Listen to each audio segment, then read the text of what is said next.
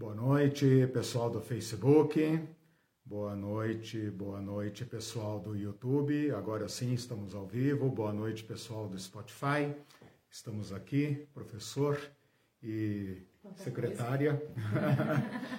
A Irene Oi, está aqui, ativa e operante no chat, Alô, aula 5. Estamos. Alô, Maria. Estamos aqui para mais um encontro da Teologia Pé no Chão. Por favor, ao entrar na live, é, curta, senta o dedo aí no like, como diz os influencers, e compartilhe. Também olhe o nosso canal, se inscreva. Basta ter uma conta no Google. Quando você entra no canal Teologia Pé no Chão, você pode é, procurar os cursos por, por é, tema, tanto no, no menu de vídeos, como no menu de ao vivo, como também em playlists. Todos os cursos estão organizados em playlists, para facilitar a busca, facilitar a, a, a sequência dos cursos. Também no Spotify é a mesma coisa, as aulas estão lá, diversos cursos disponíveis para quem é, não tem tempo de ficar duas horas aqui assistindo a minha cara, pode apenas ouvir e estamos juntos. estamos juntos. Uh, estamos com dois cursos online simultaneamente. Esse de sexta-feira, que é sobre Bíblia no momento, estamos na metade do curso. Daqui a pouco eu falo sobre isso. E o outro curso aos domingos, em que estamos discutindo igreja e reino de Deus. Especialmente agora, desde domingo passado, nós começamos esse segundo bloco sobre uh, o reino de Deus, fazer uma reflexão para desencavar esse tema e torná-lo concreto, torná-lo real para nós. Bom ver vocês aí entrando. Boa noite para todos e todas. Sejam todos. Arrume, arrume. Te ajeita, te ajeita. Arrume. Uh, bom, o, o, curso então de bibliologia. O que, que nós estamos fazendo? O curso de bibliologia é o estudo da Bíblia, não necessariamente do conteúdo da Bíblia, do que diz cada livro da Bíblia, isso é matéria de introdução à Bíblia, ou de exegese, ou de teologia bíblica. A, disciplina de bibliologia é uma disciplina que trata da história da formação do livro, da canonização, da preservação, da tradução, da divulgação do livro que nós chamamos de Bíblia Sagrada. Esse curso deverá ter 10 aulas, hoje é a aula 5, portanto, hoje nós estamos é, completando a metade do curso. Uh, já estudamos nas duas primeiras aulas conceitos gerais, um tipo de análise de termos importantes para o estudo dessa matéria. Nas duas últimas aulas eu estou contando muito rapidamente a história da Bíblia. Hoje eu a termino de qualquer jeito, de, não de qualquer jeito, mas definitivamente eu termino, né? Uh, mostrando para vocês num, numa perspectiva ampla, porém não profunda, né? Porque para aprofundar nós teríamos que fazer um curso de é, um ano inteiro e aí escapa ao nosso propósito. Então hoje eu quero contar para vocês o último capítulo da história da Bíblia, conforme a organização que eu fiz. Na verdade, essa é uma aula que eu adicionei à, à sessão da história da Bíblia. Em compensação, nas próximas aulas, nós vamos estudar sobre os cânones. Cânon do Antigo Testamento, próxima aula, aula 6 e 7, provavelmente. E depois o cânon do Novo Testamento, aula uh, 8 e 9 e daí na aula 10 a gente faz um apanhadão geral e fecha pelo menos essa primeira parte do curso. É claro que o curso abre outras uh, questões, outros temas mais complexos, como por exemplo a crítica e a interpretação da Bíblia, o fundamentalismo, alguns temas que são agudos, que são é, é, graves para a nossa uh, compreensão da Bíblia. Mas isso fica para uma segunda etapa, não estou me comprometendo, já estou, claro, é, com um, uma Bibliologia 2, né, em que você pode ter acesso a isso. Bom, nas aulas sobre história, na semana passada, eu tratei um pouco sobre os testemunhos internos que a Bíblia dá de si mesma, ou seja, como a própria Bíblia uh, contém uh, uh, evidências, provas internas de que ela conhece um material escrito e de que esse material escrito está sendo formado, que está sendo organizado.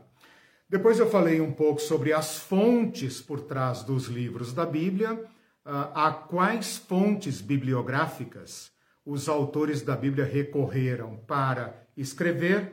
Portanto, a gente não pode falar em termos gerais sobre essa matéria, tipo, ah, a Bíblia foi assim, a Bíblia foi. Não, a Bíblia não. Qual livro você está falando?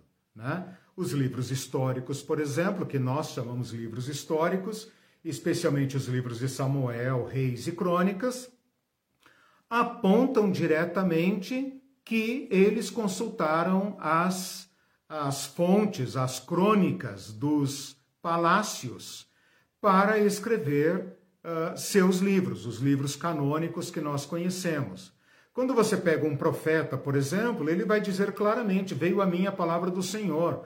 Ou ele vai dizer: Esta é palavra do Senhor. Ou seja, é outra fonte. Né?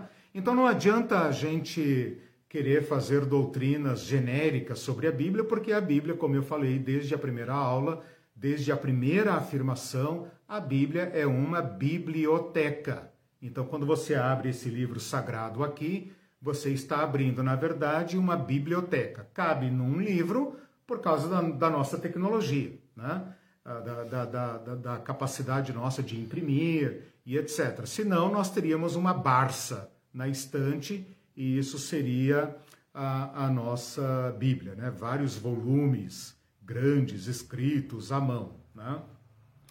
Antes de começar hoje, então, então isso foi o que eu falei na aula passada. Falei também sobre tradução, falei até o concílio de Jânia. Jânia, M mudo, Jânia. Né? Esse concílio de Jânia é extremamente importante para a nossa matéria e na próxima aula a gente voltará a tratar desse assunto. Antes de entrar no, no tema da aula de hoje, e considerando que eu não vou aprofundar estas questões, eu apresento aqui um livro, né? Esse livro aqui, Cânon das Escrituras, de F. F. Bruce, Frederick Five Bruce, mais conhecido como F. F. Bruce, né? Tá aqui na mão da Irene. Ela pode depois colocar aí a bibliografia. É um livro interessante, um livro fácil, um livro para acesso de qualquer pessoa e não para eruditos. Então, se você tiver muito, muito interesse na matéria, se aprofunde. Se não, esse curso é suficiente para você. Tudo bem até aí? Tudo bem? Tá. Acho que sim, eu tô... É, então vamos lá. Eu vou hoje então abordar uma grande e longuíssima história da Bíblia e depois de pensar muito sobre como abordar esse tema, eu resolvi fazê-lo da seguinte forma. Vou dividir em quatro períodos históricos, tá? Quatro períodos históricos. Em cada um desses períodos eu vou destacar a preservação e a produção de manuscritos e cópias da Bíblia, vou destacar as, as, as traduções que existiram nesse período e vou destacar também o trabalho crítico. Né? Quando eu digo trabalho crítico, eu estou dizendo a tentativa que esses especialistas e escribas tiveram em compilar o texto bíblico, em comparar manuscritos e ir produzindo um texto definitivo. Né? Para quem acredita que a Bíblia caiu do céu, isso pode ser uma, um assunto espinhoso, mas vale a pena enfrentar essa questão, tá?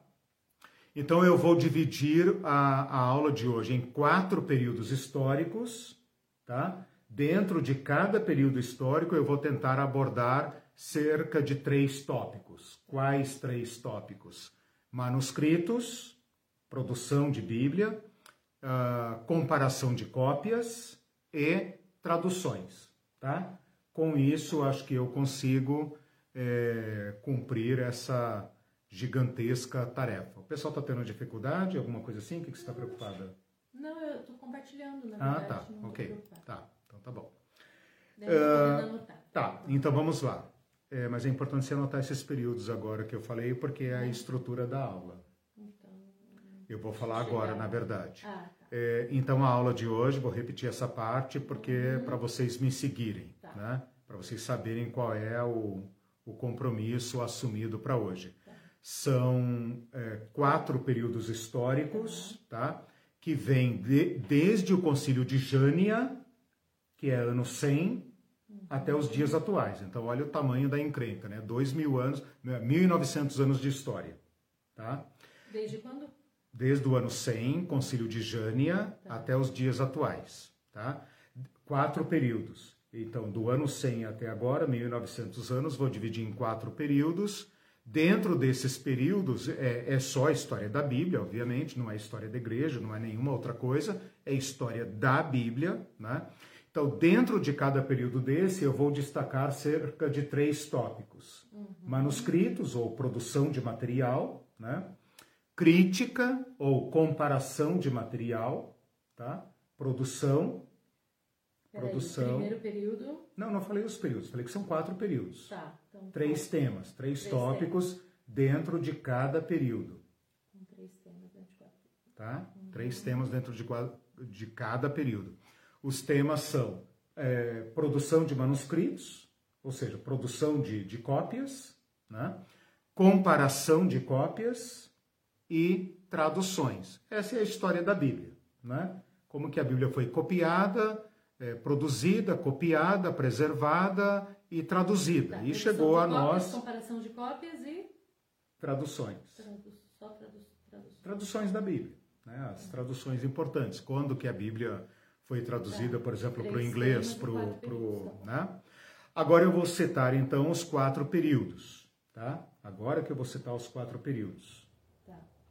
Então, o primeiro período vai do Concílio de Jânia até Constantino. Não vou trabalhar com datas, tá? Ou falo datas, né? 312, de 100 a 312. Concílio de Jânio. Concílio de Jânia, a conversão de Constantino. Depois da. Con... Tudo bem? Você vai sinalizando para mim, senão eu não consigo saber se eu posso seguir ou não. É, não, espera. Ah, o concílio, a conversão de Constantino data 312. 312, né? Tá? Depois da conversão de Constantino, então, a invenção da imprensa. Tá. Tá? A invenção da imprensa é por volta de 1450, é perto da reforma protestante, né? Eu vou colocar um pouquinho antes, porque a revolução da Bíblia começa antes de Lutero, tá? Tudo bem? 450. Isso. Depois da invenção da imprensa até o iluminismo. Iluminismo pode chutar aí ano 1800, tá? Depois da Revolução Francesa, o iluminismo, então século XIX. Invenção de. Bom, eu vou seguir porque eu não posso, não posso parar, tá? Posso? Pode. Você não quer anotar o quarto período, por favor? Eu tô tentando. É, o quarto período vai do iluminismo, daí até os dias atuais. Os quatro períodos, então, de Jânia a Constantino, de Constantino à invenção da imprensa, Do iluminismo até. Da invenção da imprensa ao iluminismo, do iluminismo até os dias atuais, tá? Tá, mas aí deu três períodos aqui pra mim. Tá, tudo bem. É só uma, é só para o pessoal não ficar muito perdido, né? Vamos andando, tá? E aí a gente se acerta. Bom, primeira coisa então, ah, entre 100 e 312, tá? Entre 100 e 312, o que que nós temos nesse período? Nós temos a igreja perseguida, nós temos a destruição de manuscritos. Então vocês imaginem que até a conversão do imperador Constantino, o que, que você tem? Você tem os cristãos ah, vivendo uma vida com diferentes níveis de perseguição e morte e martírio, né? uh, dependendo do imperador de plantão, os, os cristãos podem ter um pouco mais de paz ou um pouco menos de paz, até risco de vida. É o período de grande. Uh, uh, de grandes tragédias nas comunidades cristãs. Então vocês podem imaginar o que, que acontece com a produção de manuscritos. Né? Como que uma igreja perseguida vai tratar a disseminação de manuscritos? Então, esse é um período em que há uh, muita uh, produção de cópias de livros da Bíblia, cópias do Evangelho, cópias das epístolas, por, porém, é uma produção precária. Por quê? Porque os cristãos não têm acesso a material, não têm acesso a, a, papel, a papel, não, a, a papiro, não tem tranquilidade para fazer isso, não tem dinheiro para contratar é, escribas profissionais. Então, as cópias são feitas por cristãos amadores, são feitas às pressas. E o que resulta desse material é o seguinte: uh, cópias precárias cópias com erros e uma grande diversidade de uh, variantes, variações. Então, dificilmente você vai ter uma cópia igual a outra. Por quê? Porque as pessoas que estão produzindo material são pessoas amadoras, que estão fazendo rapidamente, uh, com risco da própria vida, sem material e etc., e tendo que divulgar esse uh, material. Então, isso causa uma multiplicação de manuscritos, ao mesmo tempo compromete a qualidade desses manuscritos. Então, em termos de produção de Bíblia, o que nós temos no, no, nesse primeiro período é esse.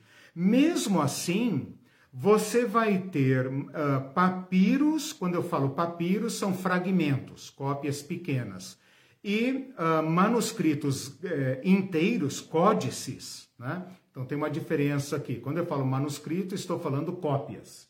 Uhum. Quando eu falo papiros, eu estou me referindo a fragmentos. Quando eu falo códices, eu já usei essa palavra lá na aula 2, quando eu expliquei a nomenclatura da Bíblia os termos importantes da Bíblia. Os códices são cadernões, cadernões uh, com cópias ou do Novo Testamento inteiro ou da Bíblia inteira. Então você vai ter algumas cópias importantes desse período na cidade de Alexandria, em Roma, em Antioquia, em alguns lugares uh, que uh, preservaram as escrituras antes mesmo de, uh, de haver a conversão de Constantino. Tá? Então, o que é importante para esse período é a gente pensar o seguinte: a igreja, o cristianismo, é uma religião proibida. Os cristãos estão sujeitos à perseguição, à exclusão. Como isso compromete a produção de manuscritos? Compromete no sentido de uh, você ter que, que depender de copistas amadores. Por outro lado, há um processo de purificação aí. Porque se a cópia, a, a produção de uma cópia ou a guarda de uma cópia compromete a minha vida, eu só vou me comprometer com um material realmente pelo qual vale a pena morrer. Então, há uma preservação de manuscritos, há uma multiplicação de manuscritos, há uma purificação de manuscritos, né?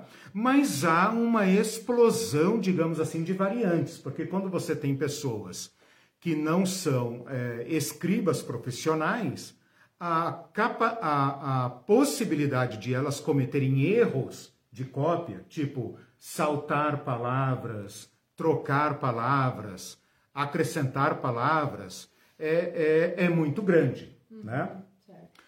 A vantagem, então, isso pode parecer uma desvantagem. Você pode falar, pô, então a Bíblia está comprometida, está ferrada, né?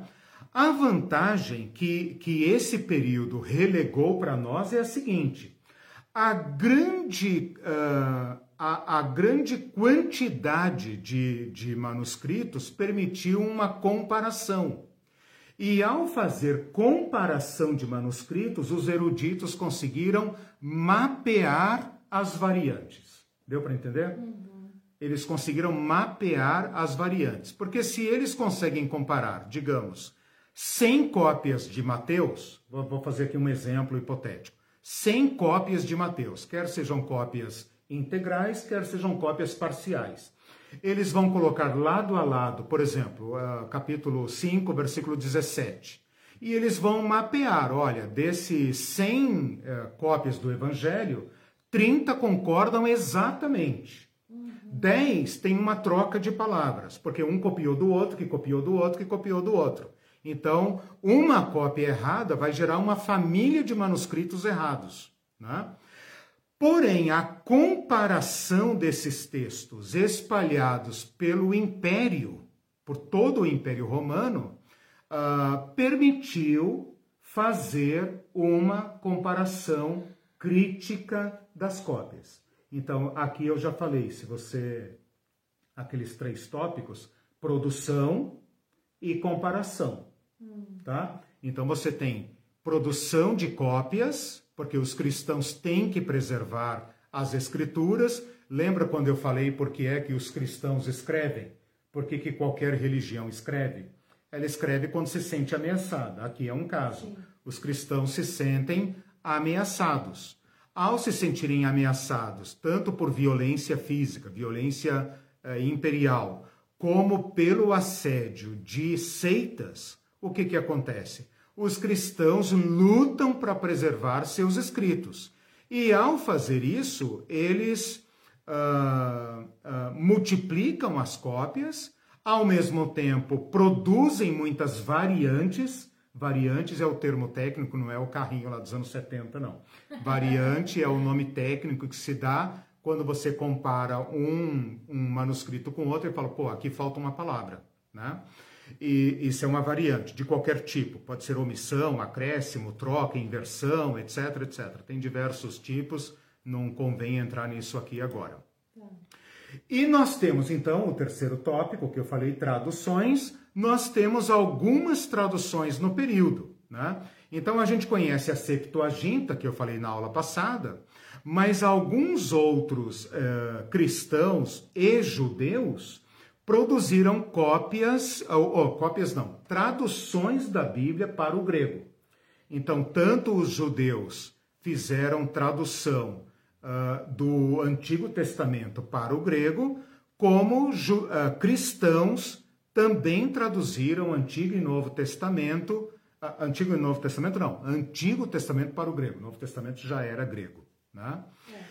E no final desse período, eh, entre o ano 200 e 300, um cristão muito famoso, aliás, no, no, no, não, não entre ano 200 e 300, nos anos 200, um cristão muito famoso chamado Orígenes, né, fez uma tradução do, do da Bíblia uh, comparativa. É considerada a primeira crítica textual, porque olha o que, que o cara fez ele produziu uma Bíblia dividida em seis colunas. Cada coluna era uma versão da Bíblia existente.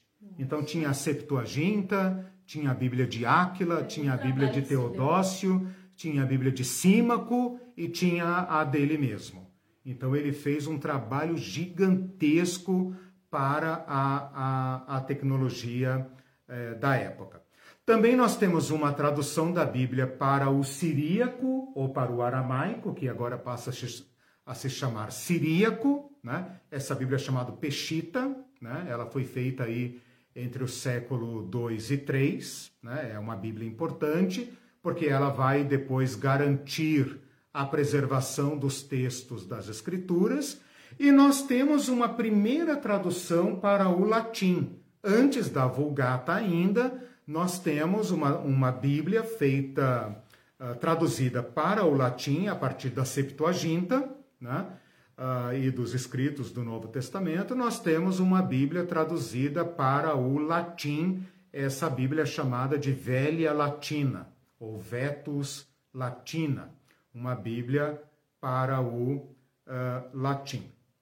Ok, então? Uhum. Então, até aqui, o importante é vocês pensarem na Bíblia, sendo produzida, preservada, cuidada, é, é, defendida num período de hostilidade. Então, ao mesmo tempo que é, submeteu o trabalho a cristãos amadores, por outro lado, é, é, purificou, né, purificou, porque os cristãos não iriam morrer por livros apócrifos, não iriam morrer por livros que eles não considerassem é, sagrados. Por isso que quando nós formos discutir a questão do cânon, esse é um elemento que os eruditos hoje tendem a desprezar, mas eu não desprezo. Por quê? Porque eu sei pelo que eu morreria e pelo que eu não morreria.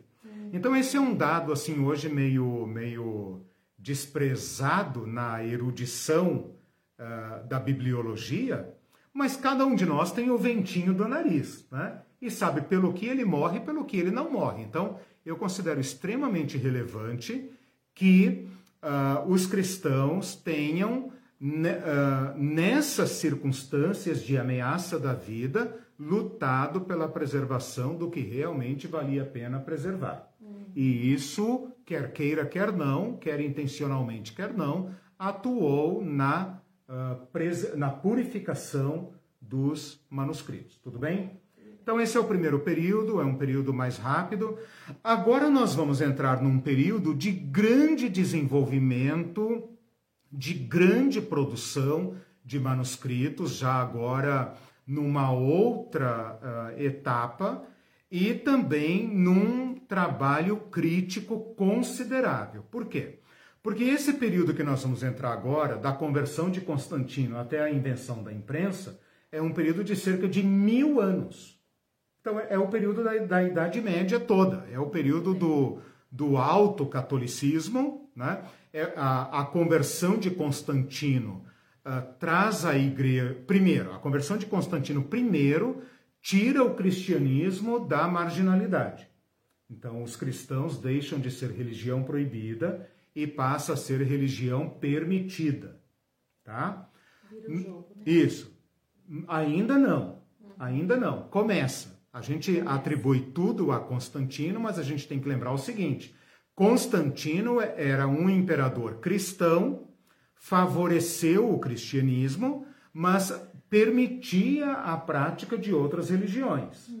No final desse século, no ano 389 ou 390, né, para arredondar, 390, um outro imperador chamado Teodósio torna o cristianismo religião oficial e proíbe as demais. Aí sim virou o jogo, tá? Bom, essa fica, parte. Fica tudo nas costas do Constantino, né? Mas não. É, o Constantino ele dá, digamos assim, É a, a grande virada. é. A grande virada. Ele traz o cristianismo para o, o poder. Uhum. Entendeu? O poder. Na verdade, nós protestantes podemos dizer que aqui efetivamente começa a Igreja Católica. Né? Não se pode falar em Igreja Católica antes de Constantino. Constantino inaugura um novo modo de ser igreja. E isso vai desencadear na, uh, na, na, decretação, né? na formalização do cristianismo como religião oficial. A mudança é extremamente relevante, porque agora o cristianismo não é apenas permitido, é obrigatório. E se o cristianismo é obrigatório, então todos têm que ser cristãos e já nascem cristãos. Então, o impacto disso para a vida da igreja é descomunal. Mas, como a nossa matéria aqui não é sobre é, história da igreja, é sobre a Bíblia, nós vamos observar agora o seguinte: o que, que acontece aqui? Né? Bom, primeiro, a produção da Bíblia, a produção de cópias da Bíblia, sai daquele amadorismo e vem para o profissionalismo. Então, agora, os maiores especialistas do Império em produção de material literário trabalham pela igreja e trabalham pela Bíblia. Os manuscritos da Bíblia podem ser feitos agora tranquilamente, em escritórios oficiais, na mão dos melhores eruditos. Então, a qualidade da produção da Bíblia melhora é, exponencialmente, né? Porque agora a igreja tem acesso a material, tem acesso a profissionais, tem acesso a recursos, começam a surgir manuscritos de luxo, Né? Aqui vai surgir a Vulgata, né? a Vulgata vai surgir aqui. Os imperadores passam a encomendar cópias de Bíblias. Né? Então, é um imperador, Constantino, encomenda uh, dezenas de produção de Bíblias inteiras, de códices inteiros, para servir as igrejas da, das cidades. Né? É nesse período que o Papa Damaso vai encomendar a Jerônimo a tradução, uma nova tradução da Bíblia para o latim, que nós chamamos de Vulgata. Então a Bíblia entra num novo patamar. Né? Os cristãos podem agora é, transitar com seus manuscritos, comparar manuscritos, produzir traduções e cópias melhores, né? Porque se antes de Constantino as cópias estavam sendo queimadas e destruídas, e se você fosse pego com uma cópia de um livro proibido, você poderia ser martirizado, morto, é, banido, exilado e preso por causa disso. Agora não, agora todo mundo pode falar: olha, eu tenho uma cópia aqui, eu tenho uma cópia, eu tenho uma cópia. Uhum. E eles podem reunir estas cópias e produzir boas versões da Bíblia. Então, nós entramos aqui num período muito interessante, muito rico, muito produtivo em relação é, à Bíblia. Né? A unificação do império, o cristianismo como religião oficial, permite que todas as cópias sejam acessíveis à igreja. Uhum. Né? É, é, a, a, a máquina do, do isso, Império, em favor, em favor, em favor do né? cristianismo e tal. Desgraçadamente, os cristãos vão é, perseguir a, a, a, os livros que não são cristãos. Ah, então, ah, é. enquanto a Bíblia passa a ser, é. tem aquela tragédia lá da Biblioteca de Alexandria, ah, né? Verdade, que é, destruíram lá. É, se alguém lembrar o nome do filme aí, fale lá da cientista, né? Que, inclusive na Biblioteca de Alexandria tinha a Septuaginta. Sim, mas tinha o nome da, da famosa ah, cientista da lá, que era uma mulher certo. ainda. Para piorar, era uma mulher, né? O nome dela é conhecido aí. Uh, o pessoal vai lembrar. Uhum. É, lá em Alexandria tinha sido o lugar da tradução da Septuaginta. Uhum. Quer dizer, lá tinha a Bíblia. Mas os cristãos viraram o jogo, isso é extremamente perigoso, e passaram a destruir uh, outros materiais. Né? Uh, uma coisa é quando a própria pessoa destrói seu material, não quero mais. Né? Outra coisa é quando você destrói o material do outro. Né? Então tem uma diferença aqui é, muito grande. Em 476, Roma cai na mão dos bárbaros e fica ali apenas a Igreja Católica. O império cai na mão dos povos europeus. Né? Resultado: Constantinopla permanece sendo império e permanece sendo um império cristão católico né? cristão católico bizantino, ortodoxo. Depois é de onde vai surgir a Igreja Ortodoxa. Const a, a Constantinopla, que tem esse nome por causa do imperador Constantino, vai se tornar então um grande centro de preservação da Bíblia, enquanto que Roma vai ter menos acesso à produção a, a esses manuscritos, porque Roma e Constantinopla são inimigos, né? são rivais. Então, Roma vai seguir seu caminho na produção e preservação da Bíblia, mas não tem acesso ao material que está reunido no Oriente, em Constantinopla. Ok?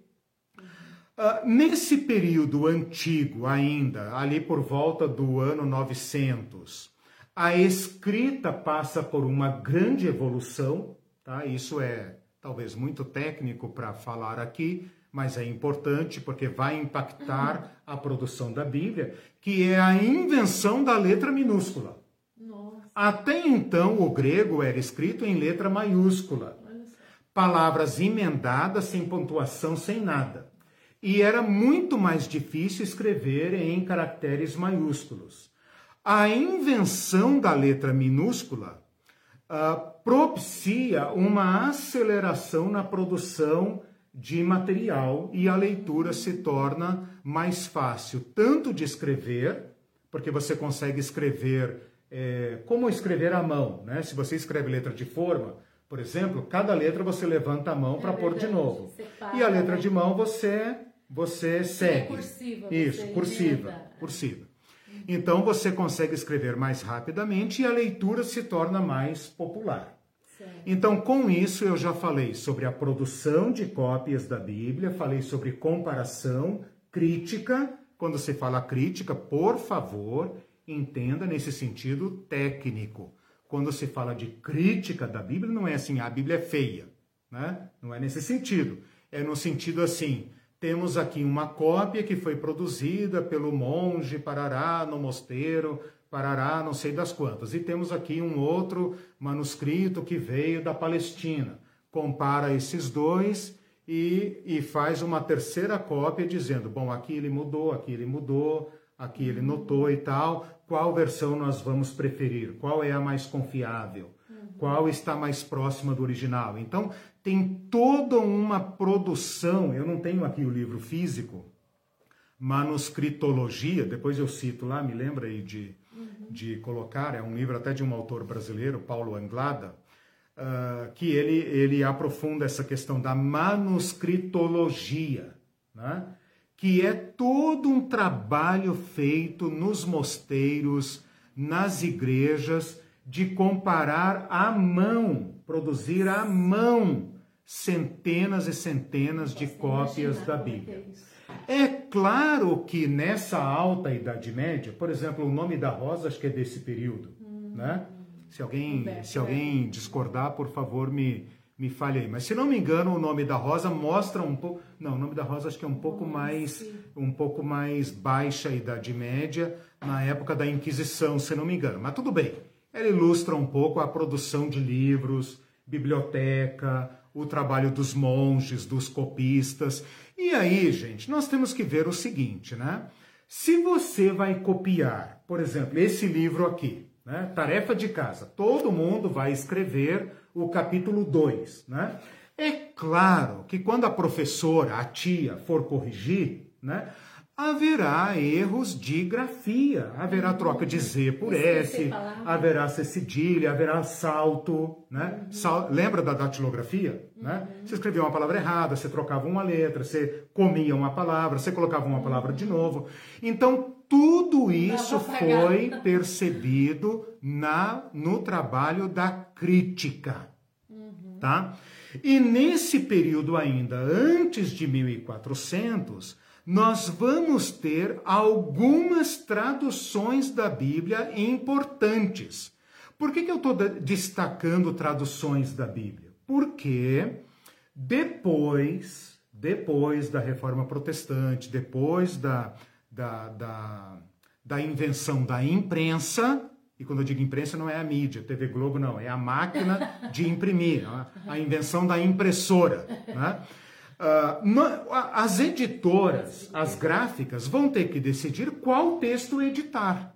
E como é que elas vão fazer para chegar à conclusão de qual texto é o melhor? Né? Comparando manuscritos, citações de manuscritos e traduções. Então veja, o que, que esse povo copista aqui está fazendo? Eles têm acesso a manuscritos, não são originais, são manuscritos. Cópia da cópia da cópia da cópia. Tem ah, trabalho crítico, ou seja, alguém como Orígenes, né, que se deu o trabalho de reunir estas cópias e fazer uma crítica do lado, dizendo aqui faltou, aqui pulou, aqui não sei o que, né?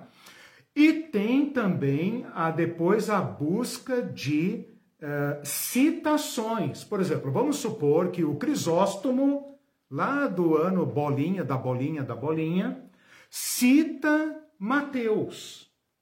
Então, como o Crisóstomo é antigo, o que, que os caras fazem?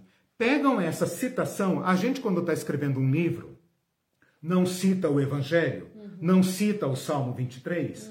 Então, esse Salmo 23 ali, entre aspas, serve também como um manuscrito. Por quê? Porque aquele autor, quando escreveu aquele livro, teve acesso a um manuscrito e ele copiou do manuscrito. Então você tem citações. Uhum. E depois você tem traduções. Então, por exemplo, você pega uma Bíblia, vamos pegar aqui a Bíblia de Cirilo, a Bíblia de Cirilo, que nos anos 800 traduziu a Bíblia para as línguas eslavas, uhum. russas e etc. Né? Uh, o que, que você vai fazer com a tradução desse cara? Vamos supor, você talvez não tenha acesso ao, ao livro fonte dele, mas você tem a tradução dele. Então, pela tradução dele, você pode pressupor qual foi a fonte que ele teve.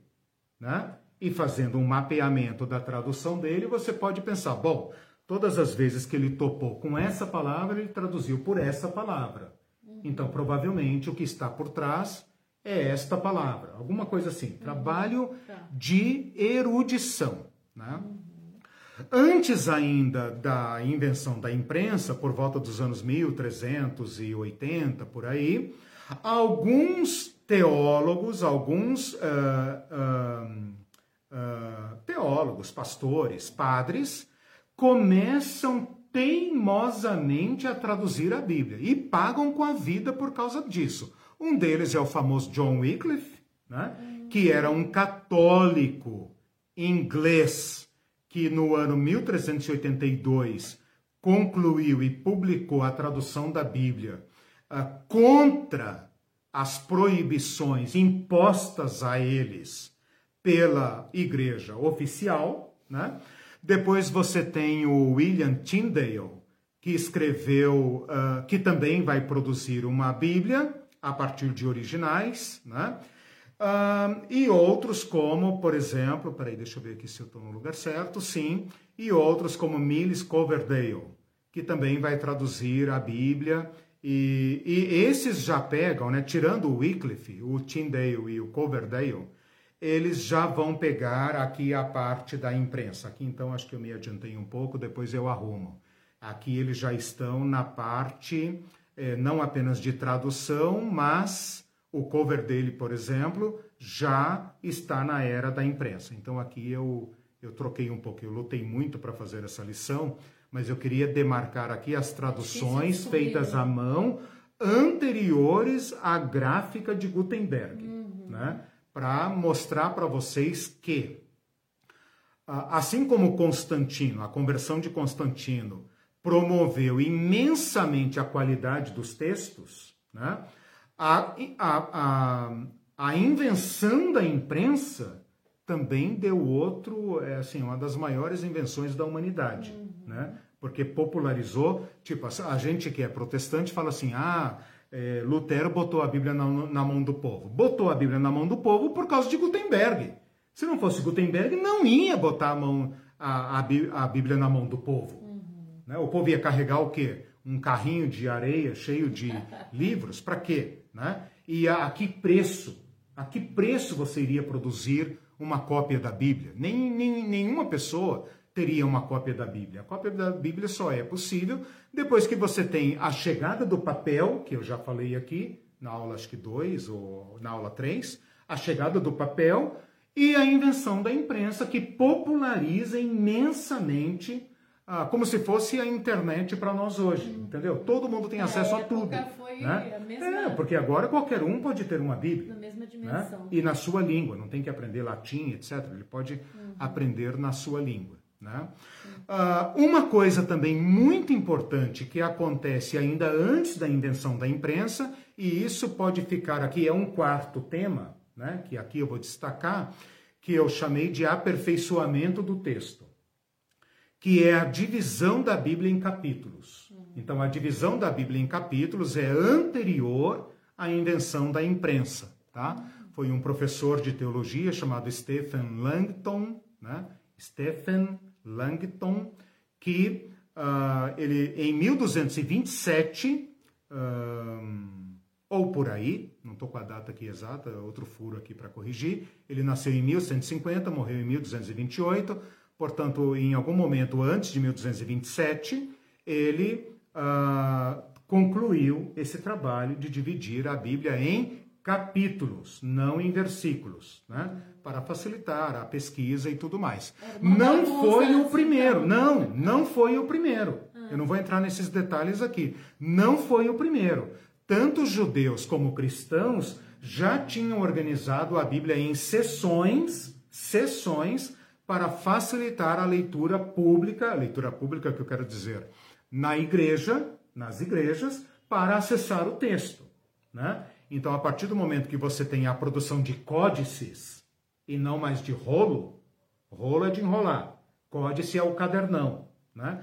A partir do momento que você tem a produção desses grandes cadernos, você uh, tem já a divisão da Bíblia em seções para facilitar o manuseio. Mas foi apenas no século XIII, época desse Stephen Langton, que é um teólogo em Paris, francês, uh, francês ou inglês, não sei, porque ele é professor em Paris, depois ele vai ser arcebispo em Cantuária, que é na Inglaterra. Então, pelo nome dele, parece inglês, né? É outra informação que eu preciso levantar aqui, mas é facilmente uh, verificável aí no Google. Uh, apenas nessa época, então, a gente tem esse salto de qualidade, que é a divisão da Bíblia toda em capítulos, não em versículos. Eu separei por data porque a gente pensa, uh, quando a gente estuda a Bíblia, a gente vê um nome abaixo do outro e a gente pensa que isso é feito uh, é, é, imediatamente ou mais ou menos na mesma época. Não. A divisão por capítulo é anterior à invenção da imprensa e a divisão em versículos é posterior à invenção da imprensa. Tá? Então, com isso, gente, eu dei para vocês aqui rap é, é, em rapidíssimas palavras como que esse período do cristianismo como religião oficial, tanto em Roma como em Constantinopla, né, uh, favoreceu a produção de cópias e de manuscritos da Bíblia, favoreceu a melhoria do texto pelo acesso aos melhores manuscritos e também, uh, por teimosia de alguns teólogos, a, a, a, o texto foi traduzido para a língua nativa. Esse John Wycliffe, ele é considerado a estrela da reforma, porque ele é anterior, muito anterior a Lutero, né? 150 anos antes de Lutero, né? E ele foi, se não me engano, vocês podem verificar aí também, eu não tenho certeza, se ele foi martirizado. O Tyndale, Tyndale foi martirizado. O Wycliffe não tenho certeza, não, não me lembro dessa informação. Mas se não foi martirizado, foi igual Lutero, né? Não foi martirizado por uma conjunção de fatores, né? Porque ele fez algo gravíssimo ao colocar a Bíblia na língua do povo e promover a evangelização dos ingleses. Se vocês quiserem pesquisar melhor sobre isso, pesquisem sobre os Lollardos. Lollardos ele colocou a igreja para trabalhar, ele colocou a igreja na rua para cuidar do povo, para evangelizar o povo. Então, num certo sentido, a gente fala muito de Lutero, mas a gente esquece que Lutero é filho, neto, bisneto, tetraneto, barará, barará, barará, né? de centenas de homens e mulheres que vieram antes dele, né? abrindo o caminho Sim. para aquele ato é, nunca que o ato de Lutero, na 17 de, como é que é, de outubro de mil, é, 31 de outubro de 1517, na porta de Wittenberg, nunca que aquele ato dele iria arrebentar com o, mono, o, o, o hegemonismo da Igreja Católica. Né? Uhum. Aquilo foi a gota d'água, né? Porque muitos e muitos e muitos já vinham trabalhando para quebrar este monopólio, esse controle Só da fé. O nome né? dele, né? O nome dele é mais popular, né? A gente fala de Lutero e Calvino como se só eles dois tivessem feito a revolução. Não é, né? Uhum. Lutero é o homem do momento que, é, é, com erros e acertos, né? É, rompeu, conseguiu romper por diversas circunstâncias políticas também, é, conseguiu romper com a hegemonia político-religiosa da Igreja Católica uh, medieval. E também falei aqui dessa divisão da Bíblia em, eh, em capítulos, ok? Vamos para o terceiro período, então. Tudo bem até aí? Uhum. Tá todo mundo calmo? Tá. Tem, tem, gente nervosa aí? Não, né? Não, só falaram que você ficou nervoso. Você vai conversar comigo depois. Eu falei, eu que vou conversar com ele. Não, tudo bem, eu peço desculpas publicamente, porque é, era um momento tenso aqui de organização do material e eu me perdi um pouco. Eu não sabia porque... que eu ia ter que anotar tanta coisa, não queria anotar. Pois mas... é, eu peço desculpas à Irene, peço desculpas a todos vocês. Eu poderia ter compartilhado, eu fazia isso, lembra que eu estava fazendo isso eu no, desculpas, no curso? Eu disso, então, eu fui escrever tão rápido que eu escrevi. Eu sei, eu sei. É, que é. eu escrevi Invenção de Constantino. É, eu deveria ter rido, mas meu humor não chega a tanto. Eu sou muito sério. Uh, uh, eu estava fazendo, uh, lembra, eu abria aqui o Facebook e eu mesmo colava, facilitava a tua vida, né? Claro que ficar me ouvindo e escrevendo e compartilhando É. e tudo mais É, no é, início é, é difícil. é terrível. Uhum. Né? E eu, eu não saberia fazer isso de forma nenhuma. Mas tudo bem, vamos lá então.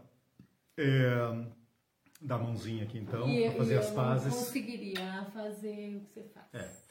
Então, a, então tá, então a dupla está reconstituída. Bom, vamos lá então.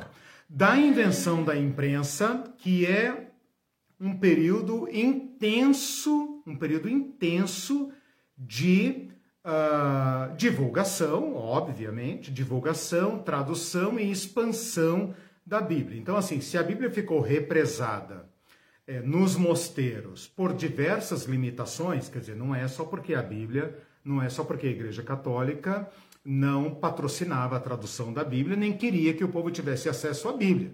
né? Era também por uma questão de eh, falta de meios, não havia meios de colocar a Bíblia na mão do povo. Em 1439, eu falei 1450, né? 1439, um alemão, um alemão chamado Johann Gutenberg, não sei se é assim que fala alemão, né? Gutenberg, Nossa. né? Gutenberg tem que ter uma, né?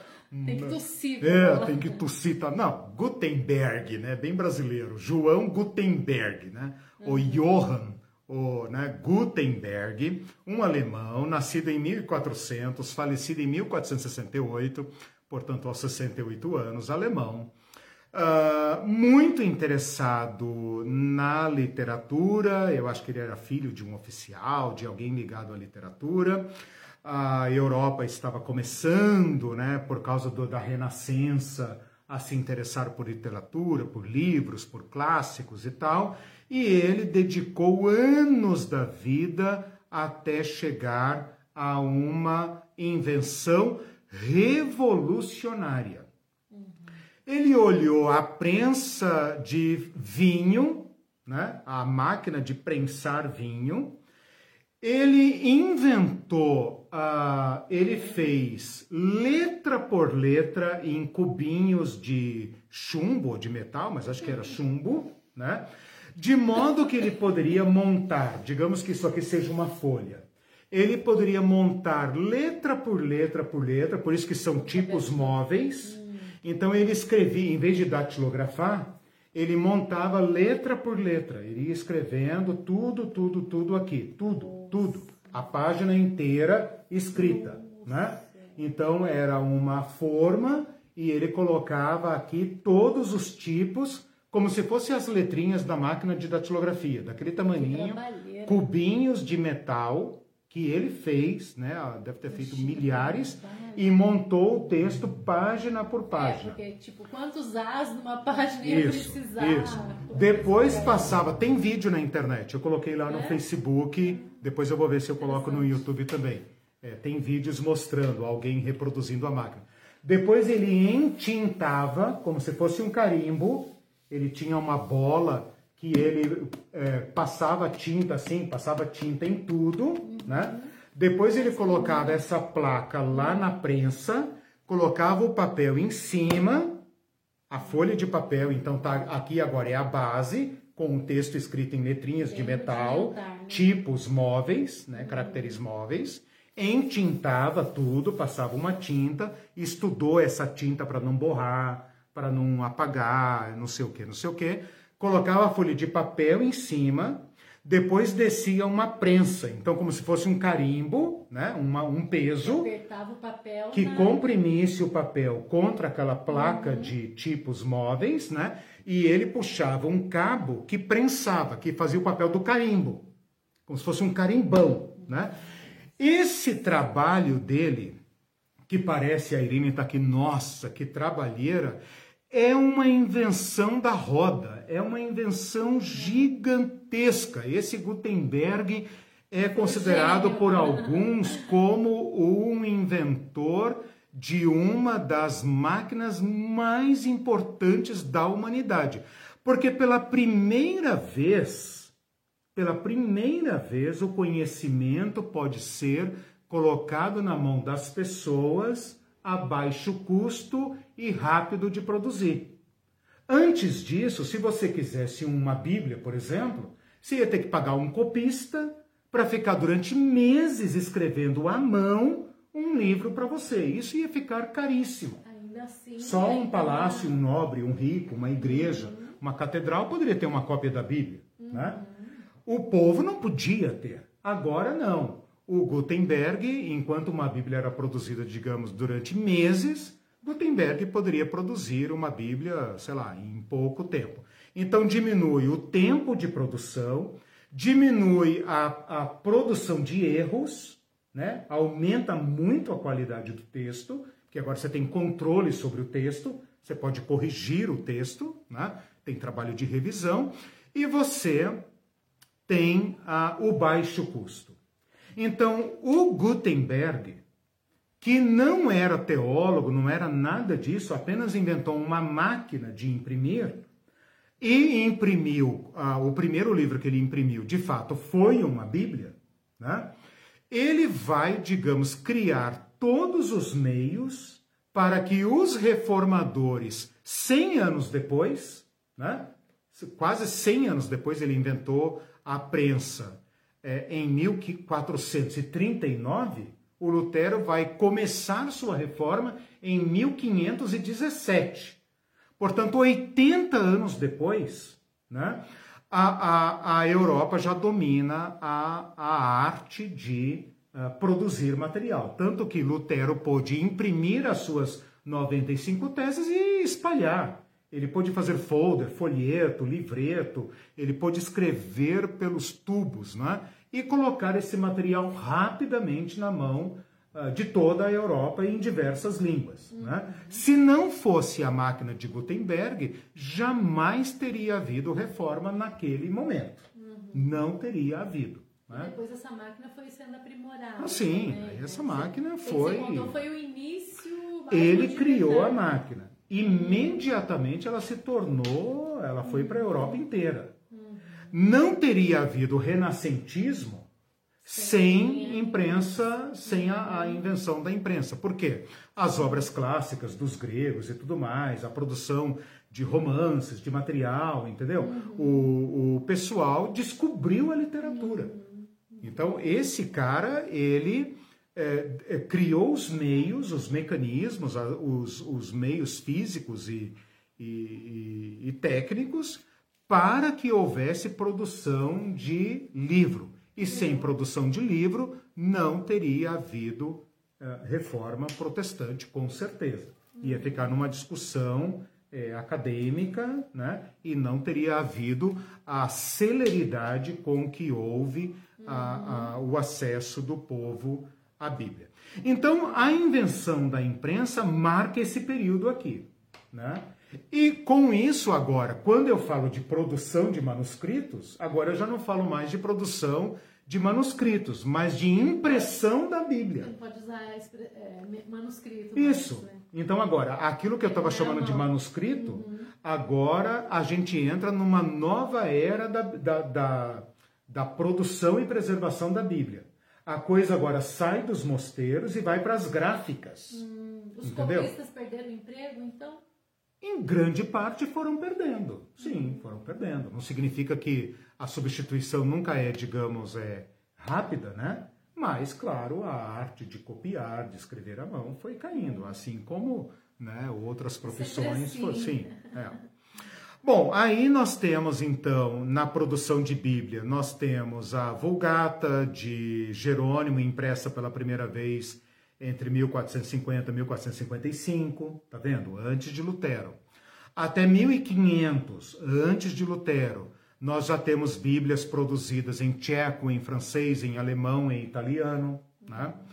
Uh, em 1477, nós já temos o hebraico, o, a, o, o Antigo Testamento em hebraico, impresso. Os caras conseguiram fazer os caracteres hebraicos e imprimir o Antigo Testamento em hebraico. Né? A tradução, a impressão, aliás, do Novo Testamento em grego deu mais trabalho, né? E só foi concluída em 1516 e depois 1520.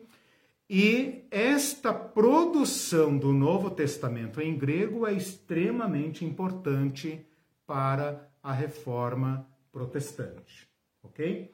Então veja, nós começamos a ter aqui traduções da Bíblia para as línguas é, do povo, né? Começamos a popularizar a produção de Bíblia, porque agora o povo pode ter a Bíblia impressa, né? Num ou dois ou três volumes, não significa que a Bíblia era um volume só. A Bíblia demorou é. mais uns 200, 300 anos para ser um volume só, certo? porque ainda, ainda era um livro grande, é, em dois ou três volumes. Né? Uh, o Antigo Testamento, por obra né, de, de, do, dos interessados, é, foi impresso, mas o grego passou por um trabalho é, grande aqui, que praticamente coincide com Lutero. Né? E aqui eu vou citar um nome importante, né? não se preocupem se vocês nunca ouviram falar, mas muita gente deve ter ouvido falar, que é o famoso Erasmo de Roterdã, que poderia ter sido um outro reformador, né? mas que, ao contrário de Lutero, mesmo divergindo e criticando pesadamente a Igreja Católica da época, por alguma razão de briga entre papas, acabou sendo protegido e, mesmo sendo um reformador, um crítico da, do clericalismo, da hierarquia católica, da política católica, ah, caiu nas graças do Papa da época e acabou sendo ah, ah, protegido. Né? Mas ele eh, foi extremamente importante para a causa da reforma protestante. Ele e Lutero debateram, se conheceram, etc. Um criticou o outro e tal, mas eles trabalharam, digamos assim, mesmo que separadamente, em parceria. Uhum. Houve cooperação. É. Por que, que eu estou citando o Erasmo de Roterdã? Porque o Erasmo de Roterdã fez um trabalho monumental, importantíssimo na história da Bíblia. Ele pegou todos os manuscritos aos quais ele teve acesso, todos os manuscritos aos quais ele teve acesso, e produziu um texto crítico em grego. Ou seja, ele consolidou, ele harmonizou todos esses textos dos mais diversos pergaminhos, aplicou critérios, princípios e e todo o seu saber, que era um erudito, né? um grande erudito, e um humanista, né? chamado pai do humanismo, um dos, eh, das estrelas da Renascença, né? um erudito é, é, é, obrigatório. E ele, então, ah, patrocinado e apoiado por gráficos, por editores e por nobres e por ricos, produziu esse texto padrão esse texto bom, esse texto, digamos, é, padrão do Novo Testamento grego. Quando os protestantes uh, uh, aceleraram a tradução da Bíblia, eles usaram em grande parte o Novo Testamento de Erasmo. Então, Erasmo é considerado um dos pais do texto uh, do Novo Testamento em grego padrão. Ele lançou rapidamente uma versão em 1516, teve que fazer diversas edições para corrigir erros, mas o texto dele foi sendo melhorado, criticado, melhorado e etc, e etc, até que Bom, eu falei até. A, eu estou ainda até. Não, eu estou da invenção da imprensa até o iluminismo, né? Estou no terceiro período. Terceiro. Ok. Uh, até que uh, em 1633, eu vou até 1800, né? Até 16, em 1633, um novo uh, produtor de Bíblia, um novo gráfico, uma nova dupla, chamado os irmãos Eusevires, Eusevires, mas não precisa saber desse nome, não é importante. O importante é que esses irmãos, na introdução da Bíblia que eles lançaram, que eles produziram, eles usaram uma expressão que se tornou é, nome desta deste texto grego, que é textus receptus. Textus receptus. Eles quiseram dizer: esse é o texto que nós recebemos. E, textus receptus significa em latim texto recebido. Ou seja, eles deram ao texto recebido, a esse texto produzido por Erasmo de Roterdã e melhorado por outros, uh, como se fosse um status canônico. Canônico. Né? Eles tiveram acesso aos melhores manuscritos disponíveis na época e com esse saber, eles produziram a melhor versão do texto grego crítico, né? E esse texto, então, vai se tornar base para a tradução de todas as Bíblias modernas. Tá? Até hoje, se você entrar na internet, tem uma guerra de raios e trovoadas contra quem criticar o texto crítico né, de Erasmo de Roterdã. É como se Erasmo de Roterdã tivesse recebido uma inspiração do Espírito Santo e reconstituído o texto original do grego. Uhum. Então, esse texto se tornou imexível. Imexível. É como se eles tivessem é, fixado o texto e, tipo, e a partir de agora ninguém mais mexe.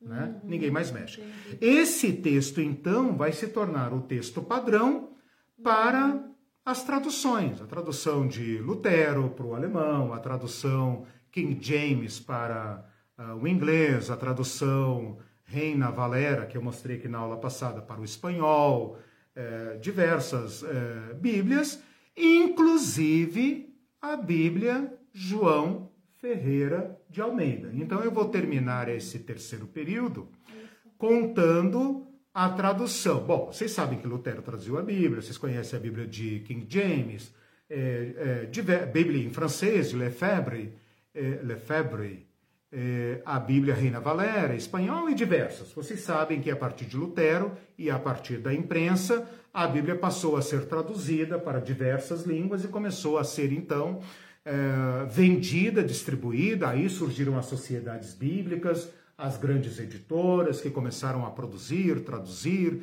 é, o material e divulgar pelo mundo. A Bíblia João Ferreira de Almeida, isso aqui vocês conseguem facilmente, tá? Não vou gastar muito tempo com isso. É, vocês conseguem facilmente, por exemplo, na página da Sociedade Bíblica do Brasil. Coloca lá quem foi João Ferreira de Almeida. Vai estar tá lá a biografia dele, etc, etc. O João Ferreira de Almeida é um português, claro, pastor da Igreja Reformada, portanto, a Igreja da Escócia, a Igreja da, da França, da Suíça, da, né? a Igreja Reformada, a Igreja baseada em Calvino, principalmente, que depois vai se tornar a Igreja Presbiteriana, que está na Indonésia. Está na Indonésia porque a Indonésia está sendo colonizada pela Holanda. E esse João Ferreira de Almeida começa a traduzir a Bíblia para o português a partir do espanhol. E ele é um cara, eu gostei dele, ele é rebelde. Ele é rebelde, ele atravessa mesmo e ele brigou com mundo e fundo para traduzir a Bíblia para o português e para obrigar as editoras da Europa a produzirem. E quando ele percebia que alguém estava enrolando ele, ele tirava, mandava para outro, ele teve que começar a tradução de novo, porque lá da Indonésia mandou para a Europa e daí perderam a cópia dele, descobriu que não estavam fazendo nada. Então, assim, ele foi um leão no negócio, né? E ele traduziu, então, deixa eu ver aqui, em 1663, Ele recomeçou a traduzir a Bíblia. Em 1681, olha só, quase 20 anos depois, ele publicou o Novo é, Testamento. O Novo Testamento foi publicado na Alemanha. Em 1691, ele morreu e ainda não tinha terminado de traduzir o Antigo Testamento. Ele estava em Ezequiel, então faltava é, de Daniel para frente, todo o final faltava e a obra foi concluída por um holandês chamado Jacobus op den.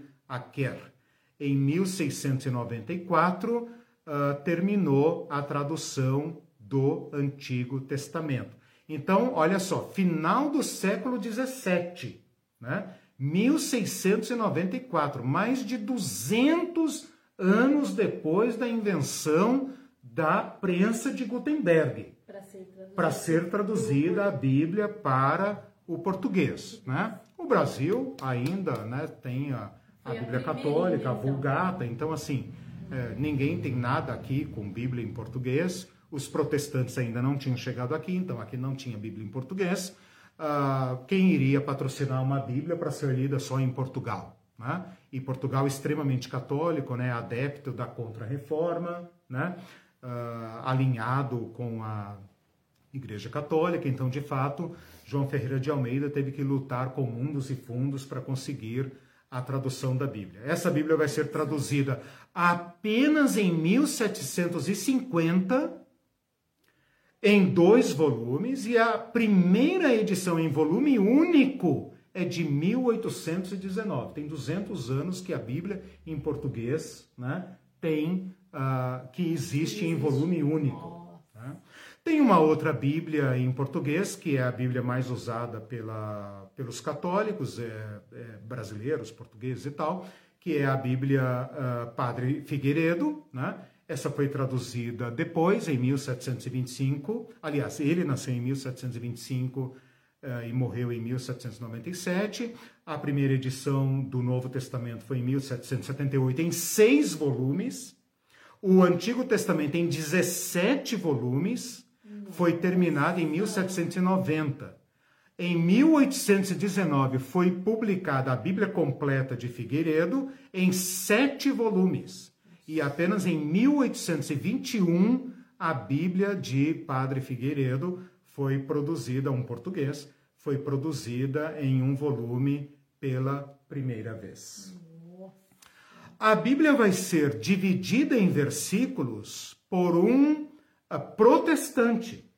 Então, foi um católico que produziu a Bíblia em capítulos, dividiu a Bíblia em capítulos, mas foi um protestante tipógrafo, ou seja, que trabalhava com impressão de Bíblia, também da França, chamado Robert Stephanus, que uh, dividiu a Bíblia inteira em. Uh, aliás, corrigiu uma divisão que já havia uh, do Antigo Testamento, mas corrigiu e, e aplicou a divisão da Bíblia em versículos a partir de 1553. Então vocês uhum. percebem que a divisão em versículos já é pós invenção da imprensa, já é coisa de livro é, impresso né, e não copiado, entendeu?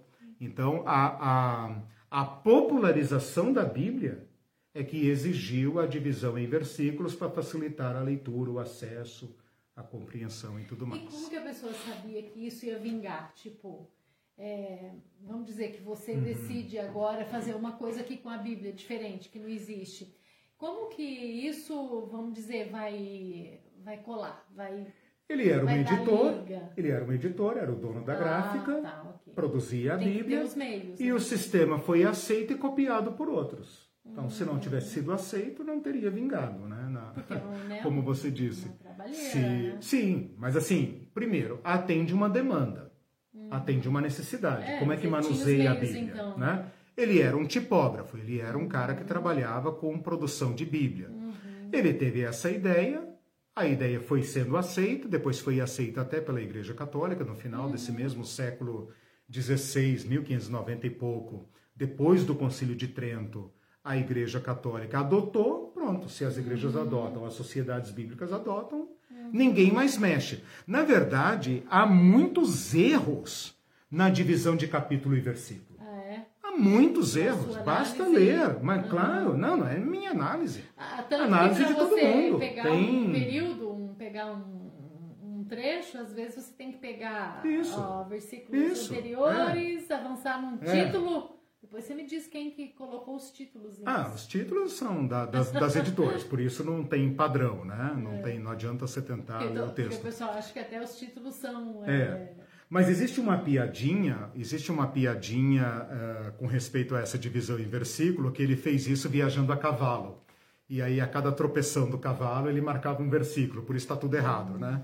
E, mas ninguém, ninguém nunca corrigiu isso, ninguém nunca vai corrigir. Então, é, está aí, tá né? Então, tem capítulos divididos no lugar errado, tem versículos... Ninguém, ninguém entende o critério que ele usou. Mas, de qualquer maneira, ele era o dono da, da bola, né? Se não, não, tô brincando. Ele era o dono da gráfica, então ele fez, produziu, ninguém mudou e assim ficou consolidado, de modo que até os, cató os, os judeus adotaram a divisão de capítulo e versículo, e os católicos também adotaram a divisão de capítulo e versículo, inclusive nos acréscimos da Bíblia Católica, nos acréscimos que só a Bíblia Católica tem, ela não divide em versículos para não alterar a sincronia com as nossas Bíblias.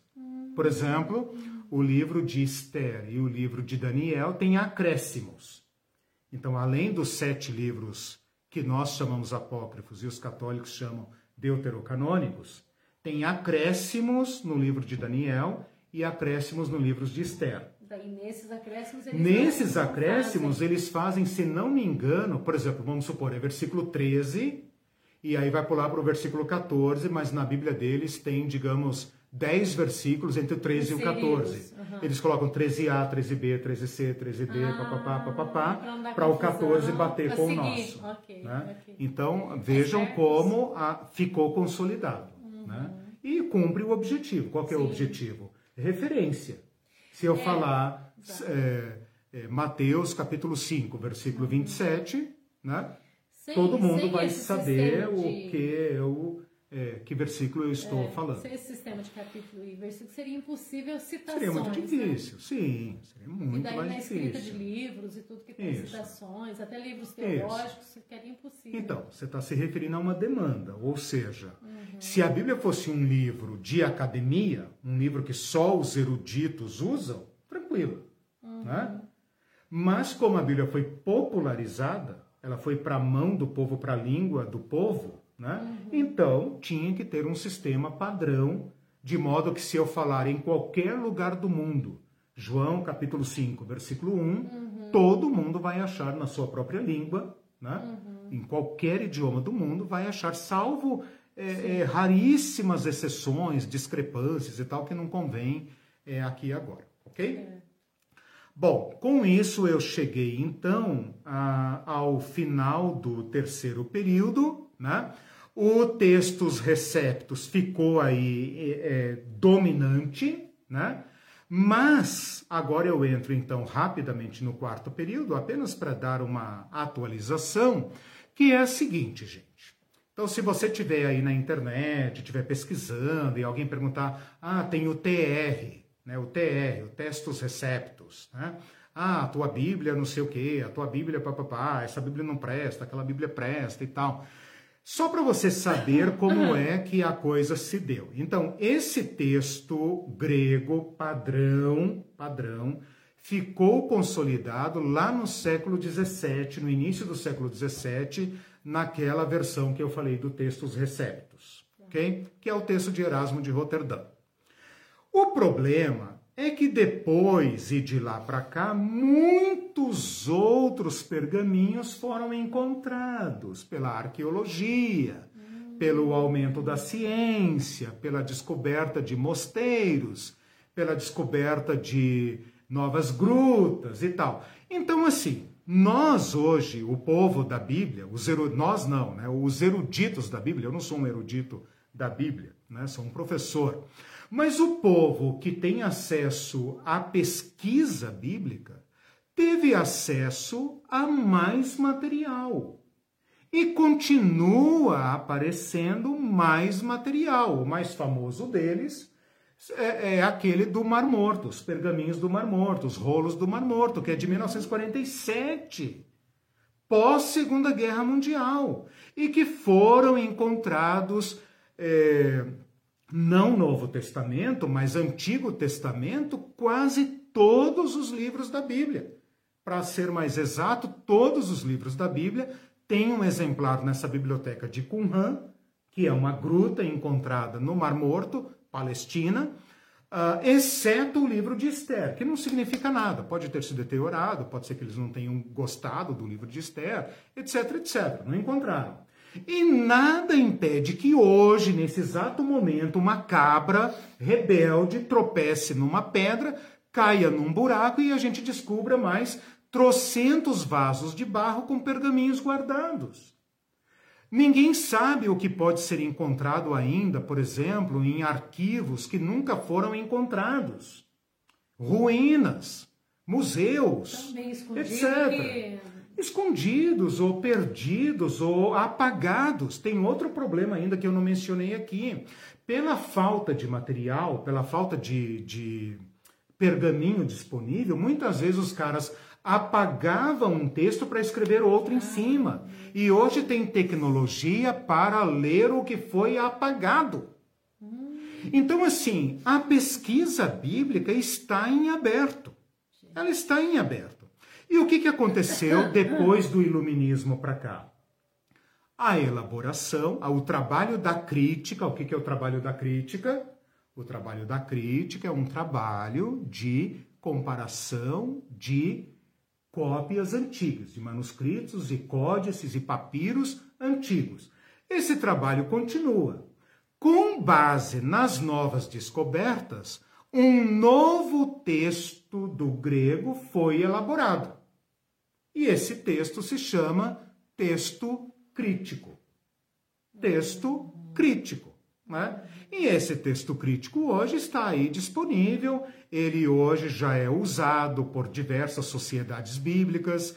Acredito que. É, eu, não, eu posso dar essa informação depois, mas eu acho que a maioria das Bíblias hoje no Brasil são uh, traduzidas não a partir do textos receptos, mas a partir do texto crítico. Né? E além do texto crítico, tem um outro texto ainda, um terceiro texto, que é chamado texto majoritário, que já é posterior ao texto crítico. Né? Então, com isso, eu só estou dizendo para vocês que todo aquele trabalho da, da, da Renascença, uh, do final da Idade Média, que engloba o humanismo, que engloba a, a reforma protestante, e a invenção da imprensa revolucionou a produção de Bíblias, a popularização da Bíblia, a tradução e, e, e o conhecimento da Bíblia. Isso levou a um certo texto padrão do Antigo, do, do Novo Testamento, né? Mas essa ciência toda não parou em Erasmo de Roterdã, não parou em Lutero, não parou nos primeiros copistas. Continuou prosperando. E nós chegamos então a essas novas traduções, a esses novos textos, novas Bíblias sendo impressas. Por exemplo, eu copiei aqui, né, Bíblias sendo lançadas é, pela tanto por editoras protestantes como por editoras católicas, sempre melhorando o texto, sempre a partir de novas técnicas, de nova ciência, de novo conhecimento, de novos estudos linguísticos. Né?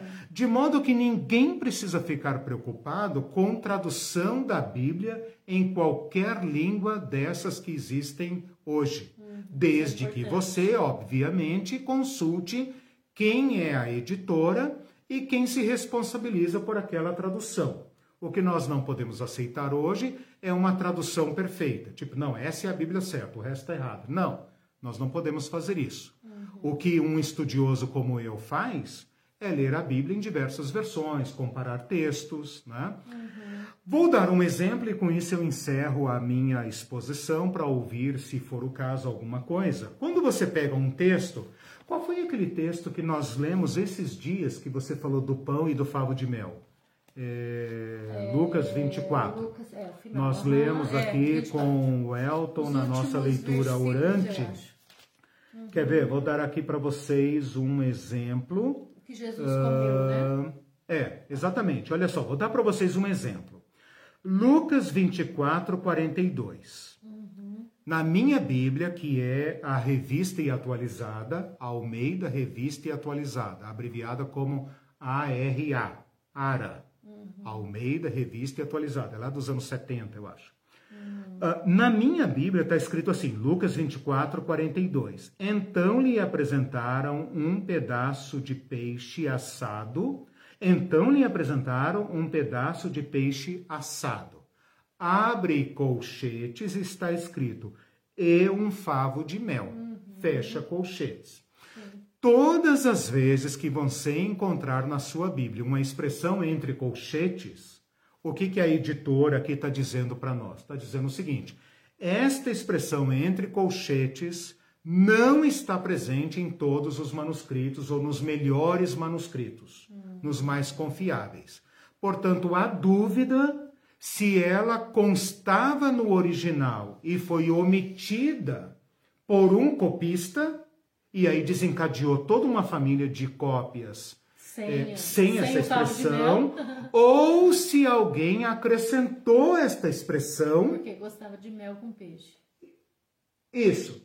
Acrescentou essa expressão uhum. e os próximos copistas mantiveram. Certo. Entendeu? Então, isso aí que você falou, porque gostava. Tem toda uma ciência para julgar se é mais razoável alguém acrescentar ou omitir, uhum. se o erro se o erro é intencional ou não intencional, uhum. se alguém, por exemplo, uma parte que fala espírito, e a pessoa uhum. fala, pô, mas espírito é muito vago, ele está querendo dizer que Espírito Santo. Aí ele vai lá e completa, santo. Só que coloca entre colchetes. Isso, como não está e tal. O caso mais famoso é aquele de 1 João 5, que é chamado a vírgula, a vírgula joanina a vírgula joanina, que está aqui, ó.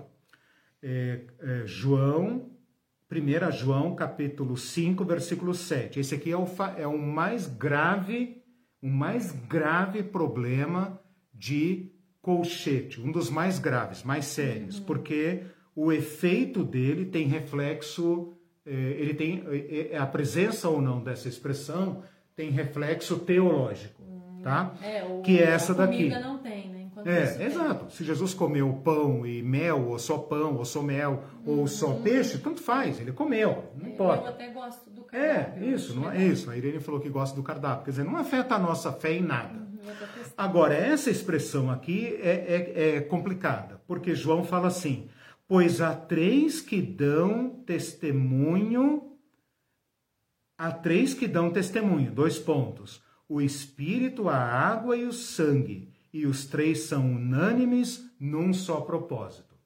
Mas tem um colchete embutido aqui, tem um colchete embutido aqui, que fica assim o texto com o colchete, hum. tá? Vou ler agora como está na minha Bíblia. Entre colchetes, tá? E, uh, pois há três que dão testemunho. Abre colchete, no céu. Hum. No céu, dois pontos. Ah, o Pai, a Palavra e o Espírito Santo e estes três são um. E três são os que testificam na terra. Fecha colchetes. Nossa, tudo isso. Fecha colchetes. O espírito, a água e o sangue. Então, a suspeita é que alguém possa ter ou omitido esse texto porque o considerou confuso ou queria abrir portas para alguma heresia, para alguma coisa séria hum. naquele momento, ou algum trinitarista trinitarista acrescentou esse texto para dar maior substância à doutrina da Trindade e com isso enfrentar aqueles que se opunham a essa doutrina majoritária. Então, gente, isso que nós temos na nossa Bíblia hoje entre colchetes mostra o extremo cuidado com exato, a preservação do texto. Ou seja, Ninguém está nos impondo goela abaixo um texto, hum. ninguém está nos roubando, nos privando de nada ou nos induzindo a nada. Toda a ciência bíblica da crítica textual está disponível para nós. Uhum. Se não estiver entre colchetes na sua Bíblia, é para ter se for uma Bíblia boa, é para ter uma notinha de rodapé dizendo este texto não se encontra nos melhores manuscritos. Uhum. Aí, evidentemente, se você quiser, né, você se você quiser, se você é, se você quiser é, um conhecimento mais profundo, aí você tem que ir para o conhecimento do grego. Eu vou trazer aqui nas próximas aulas um livro com um aparato crítico para você ver como isso se dá. Né? Uhum. Tem que fazer quase que um curso para poder ler o aparato crítico, porque o aparato crítico é como se fosse uma Bíblia assim, né? mas metade de baixo aqui da página uhum. são notinhas de rodapé explicando cada referenciazinha. Então, cada inversão de palavras, cada omissão, cada troca, cada acréscimo que é produto ah, ah, da, da, da, das cópias manuais estão catalogadas, estão identificadas, estão mapeadas, estão no conhecimento público, uhum. tá? Então, gente, eu, eu contei aqui hoje 1900 anos de história. O objetivo foi contar que como que a Bíblia chegou até nós. No primeiro momento, você tem um certo amadorismo, uma certa urgência e também um elevado grau de violência contra a produção e preservação do texto. Por outro lado, isso obriga os cristãos a purificarem e a preservarem aquilo que realmente importa. Depois você tem aquele período, digamos, é, do catolicismo oficial, que vai até a, a era protestante, praticamente, né? que você tem uma, uma, uma rica produção de material, comparação de material, catalogação de material, e você tem então a Bíblia preservada. A Bíblia não está popularizada, não está na mão do povo, não está na língua do povo, mas está rigorosamente preservada no seio da Igreja Católica, nos mosteiros, nas igrejas, no Vaticano. Né? Um, depois da imprensa, há uma intensa produção e divulgação e popularização do texto bíblico. Mas há também uma busca por manuscritos para melhorar o texto para dar segurança ao texto. Porque o, o, a, a, ciência moderna, o iluminismo, jogou a Bíblia na berlinda. Começou a falar, cara, esse livro está lotado de erros, vocês não têm garantia nenhuma de nada. E na defesa da Bíblia, os cristãos foram atrás de manuscritos, eles foram varrer as feiras e buracos do Oriente Médio, mosteiro, catacumba, cove, etc., atrás de manuscritos. Teve manuscrito comprado na feira, teve manuscrito comprado por, pelo imperador russo, uhum. entendeu? É, o, o, qual que é esse? O códice sinaítico, comprado num bazar, estava lá para ser jogado fora, foi comprado e levado, preciosíssimo. Né? Então os caras foram à carta, trouxeram esse material e com isso nós chegamos ao texto atual. O texto atual é produto. Cada vez com traduções novas, não eram Traduções mexidas, melhores, não eram comparações. Na, nas anteriores, né? não tinha jeito de mexer. Como não, não mexido? Como? O que, que você quer dizer? É, por exemplo, achava um manuscrito antigo uhum. e uma descoberta que podia ter uhum. aquilo que já estava traduzido, já uhum. estava a Bíblia traduzida. Sim então não ia mexer naquilo. Ia então, me... É, com a imprensa, porque é com a imprensa que nós chegamos a esse problema. Antes certo. disso você tem as, as Bíblias copiadas nos mosteiros, uhum. então não tem tanto problema. Quando você chega na era da imprensa, na era da reforma protestante, você tem a popularização. Né? E aí ah, começam a surgir dúvidas sobre qual texto. Porque uma coisa é você copiar. Eu tenho uma cópia aqui que eu faço outra ela vai ter, ela vai ter, é, ela vai ter os errinhos normais, uhum. mas é cópia da cópia da cópia, é uma família. Certo. Entendeu? O nome é família mesmo. Uhum. Quando eu vou imprimir, eu já tenho que ter um texto oficial, padrão. Entende? Porque agora é a Bíblia, não é, é uma cópia do mosteiro tal, uhum. da cópia tal. É a Bíblia, acabou. Uhum. Né? Então você passa a ter é, essa, essa necessidade. Essa necessidade impulsionou a pesquisa. E a pesquisa levou aos melhores textos e às melhores traduções De modo que as Bíblias que nós temos hoje são melhores do que as anteriores. Uhum. E as Bíblias que surgirão amanhã serão melhores do que as de hoje. Né? Exceto aquelas Bíblias que são produzidas com outros objetivos. Aí é outra coisa. Uhum. Eu estou comparando as Bíblias das sociedades bíblicas, as Bíblias padrão, as Bíblias que são produto de erudição. Eu não estou me referindo à Bíblia é, produzida em fundo de quintal para atender essa ou aquele segmento. Uhum. Né? Não estou me referindo a isso. É, Bíblia para defender isso, para defender aquilo. Isso é outra coisa. Né?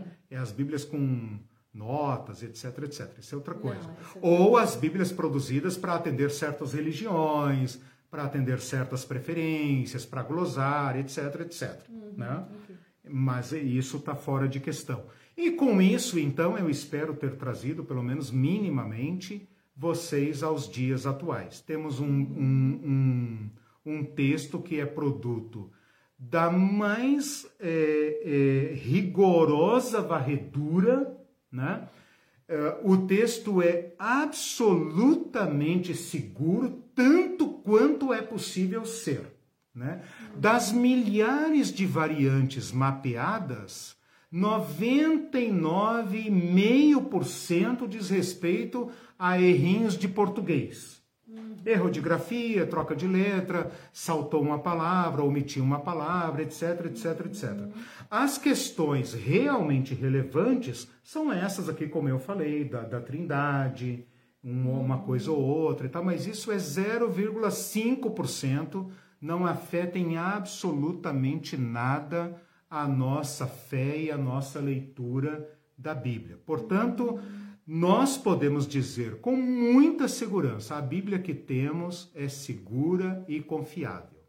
O que não é seguro e confiável é a leitura e interpretação que se faz dela, mas o texto não tem culpa. O texto é tecnicamente correto e seguro. Certo. Isso a gente pode, é, para todos os efeitos práticos, nós podemos dizer é, é seguro e é resultado da mais profunda varredura que se pode ter.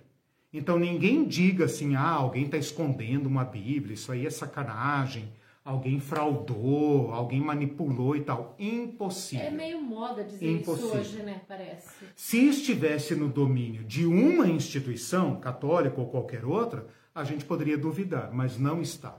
Está na mão uh, de, de museus. Não. É, do povo, sim, o produto, mas assim, a produção, do material está na mão de museus, de bibliotecas, de universidades, uhum. do próprio Vaticano. Então, assim, está na mão tem de eruditos. Isso, né? Não tem como, não tem como, não tem, né? E aí, claro, nós temos as Bíblias de má qualidade, que todo mundo fala, não, essa aqui não é uma boa tradução, né? Uhum. Não é uma boa tradução. Por exemplo, me desculpem, mas a tradução do Novo Mundo, usada pela igreja, né? pela, pela religião Testemunha de Jeová, não é uma tradução confiável. Né? Uhum. Ela não tem referências, ela não tem, ninguém sabe quem fez, quem, quem, quem, quem produziu aquela Bíblia, com base em quê. Né? Então, não é um, um, um, livro confiável. O livro de Mormon, por exemplo, não é um livro confiável. Não é Bíblia, mas não é confiável. Você não tem acesso às fontes. Né? O Alcorão, com todo respeito, é um livro que não pode ser submetido à crítica textual. Então é aquilo e é aquilo, acabou. Uhum, diferente da Bíblia. Não tem variantes, não tem manuscritos, não tem cópias. Né? A Bíblia não. A Bíblia é um livro que uh, está aí, né? Está aí na praça, pode ser julgada, apedrejada, xingada, amada, lida, mas é um livro que está aí. É um livro que, que tem, tem pernas originais. e que tem história. Uhum. Né? Eu, por exemplo, acabei de contar aqui para vocês a história da Bíblia. Alguma ah, pergunta, algum comentário? Ah, falou em que ano esses acréscimos foram feitos? Quais a... Ah, isso aqui é antiquíssimo. Uhum. Isso aqui eu teria que mapear, posso até verificar com você nos livros que eu tenho aqui, uh, quando eles foram percebidos. Né? Esses acréscimos, é, é boa a tua pergunta, esses acréscimos, esses erros, eles estão da imprensa para trás, ou seja, de 1400 para trás. Né? Quanto mais recente, uh, depois de Constantino, menor a incidência de erro. Por quê? Porque daí você já tem um controle da produção de cópias. Né? O problema é o período anterior a Constantino, quando você tem as cópias feitas naquele regime de urgência e de violência. Né? Então, Aildes, é, essas variantes são antiquíssimas, né? mas eu até posso verificar no material que trata da crítica bíblica, da crítica da Bíblia, crítica textual, é, se tem essa, quando isso foi percebido, onde isso está documentado. Você até vai ver e vai me dar a oportunidade de mostrar para vocês como as variantes são mapeadas. Todas elas têm nome, endereço, todas elas estão rigorosamente mapeadas. Uhum. Ok? Sim. Ok, nosso horário já Então, gente, estourou o horário, estourei todos os tempos e tal. Próxima aula a gente vem com o assunto da, uh, do cânon do Antigo Testamento. Começamos a estudar propriamente como se formou o cânon do Antigo Testamento. E domingo nos vemos na aula sobre Reino de Deus. Boa noite para vocês. Noite. Bom final de semana. Até de semana. sábado. Boa noite, pessoal do YouTube. Boa noite, é, até domingo. Boa noite, pessoal do